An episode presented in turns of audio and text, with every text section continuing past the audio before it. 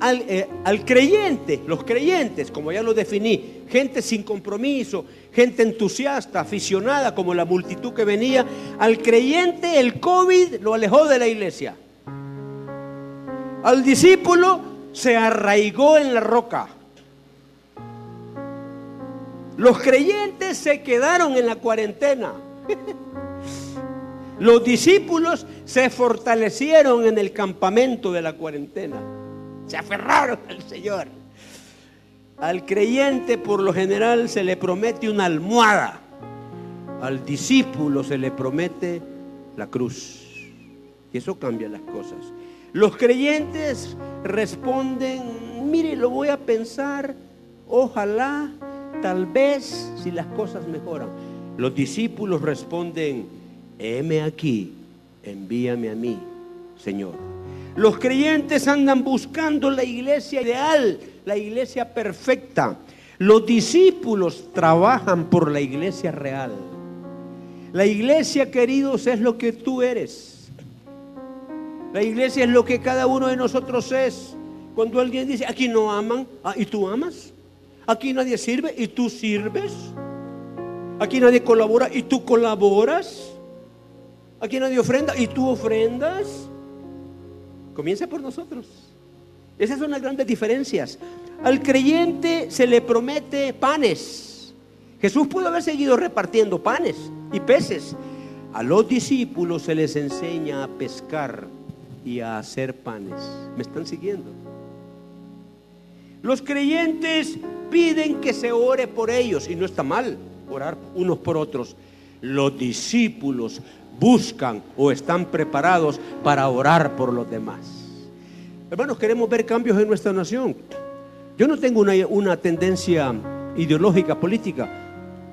No he dejado de orar por el gobernante, el presidente, el vicepresidente y tengo los nombres de todos los ministros desde que comenzó este gobierno. Y lo hacemos como iglesia. Eh, eh, usted, entonces, usted golondrino. No, no, no, no soy. Pero mi responsabilidad es orar. Pero mire que ese hombre, yo no lo sé, pero yo oro para que su corazón se vuelva a Cristo. La meta del creyente es ganar el cielo. La mayoría de creyentes solo esperan llegar al cielo. Los discípulos ganar vidas para que vayan al cielo. El creyente depende en gran parte de los pechos de la madre. El discípulo ha sido destetado para que pueda servir. Ya no estamos más bajo, bajo, eh, una mama. 12. Los creyentes esperan milagros, lo cual es bueno. Los discípulos operan milagros. A través suyo, hermano, una persona puede sanar, una persona puede recibir un empleo, una persona puede ser bendecida porque Cristo es el que bendice. En el nombre de Jesús. Atrevámonos a hacerlo con todo respeto. Los creyentes suelen ser fuertes como soldados acuartelados. Los discípulos son soldados invasores. Ahí donde van. No, no estoy hablando como locos, perdonen, evangélicos locos, ¿verdad? Hay evangélicos locos, ¿verdad? El creyente entonces hace hábito. El discípulo rompe los moldes. Si tú hiciste un hábito de venir a adorar al Señor, de, que te alegre estar con tus hermanos, con tus hermanas, hermano, vayamos por aquí, para allá, por donde sea, debajo de un árbol. Aleluya. El discípulo vive en moldes. Vive en moldes. Dios lo guió a ustedes a construir este, este, este, este, este, bueno, este edificio, porque yo hago siempre la diferencia que el templo soy yo. El templo soy yo. Eso es lo que dice la Biblia. Yo soy el templo. Aquí habita el Espíritu. Aquí anda el templo. El templo ya se va a ir. Aquí se va a quedar el edificio. ¿Verdad? El creyente rompe, hace hábito. No, es que me decía alguien cuando tuvimos que dejarnos, ay hermano, pero es que yo me sentaba en la, cuarta silla de la tercera fila. Durante 23 años me senté ahí. Ya no voy a volver a ver a mi silla. Llévese la banca, pues. ¿Me explico? No, es que es así a veces, ¿verdad? Ay, me acuerdo dónde estaba la maceta. Vi una más preciosa la maceta. Todos los domingos ahí la veía. Esas cosas no nos las vamos a llevar, hermano. Los creyentes rompen los moldes. El creyente cuida las estacas de su tienda. De aquí no me muevo. El discípulo ensancha el sitio de su cabaña. El creyente murmura. El creyente por no es nuevo. Allá con Moisés ya murmuraban, ¿verdad? y reclama. El discípulo obedece y se niega a sí mismo. El creyente es espiga. El discípulo es grano lleno en la espiga. O sea, da fruto. Eh, el discípulo necesita ir de campaña en campaña para animarse.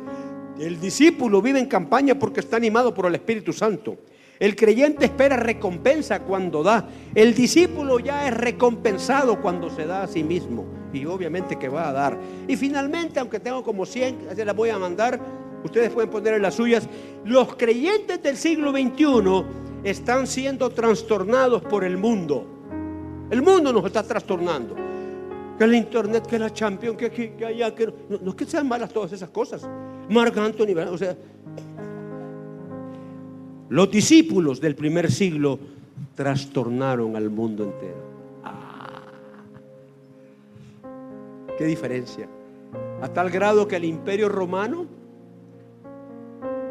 al final terminó convirtiéndose en un emperador, Constantino, decían, mírenlos cómo se aman. Mírenlos cómo se aman.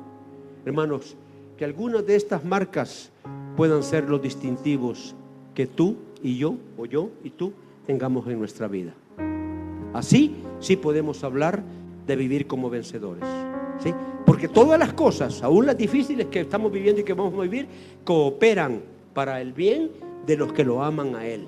Hermanos queridos, que el Señor nos ayude en los días que nos va a seguir tocar viviendo, difíciles en distintos ámbitos, a ser discípulos, hombres y mujeres, no importa tu edad, tu condición, tu posición, tu estatus económico. No, no, no, no, no, no. Eso no, es lo que está preguntando Jesús. Lo que está preguntando Jesús es si tienes la disponibilidad de decirle, Señor, heme aquí, envíame a mí.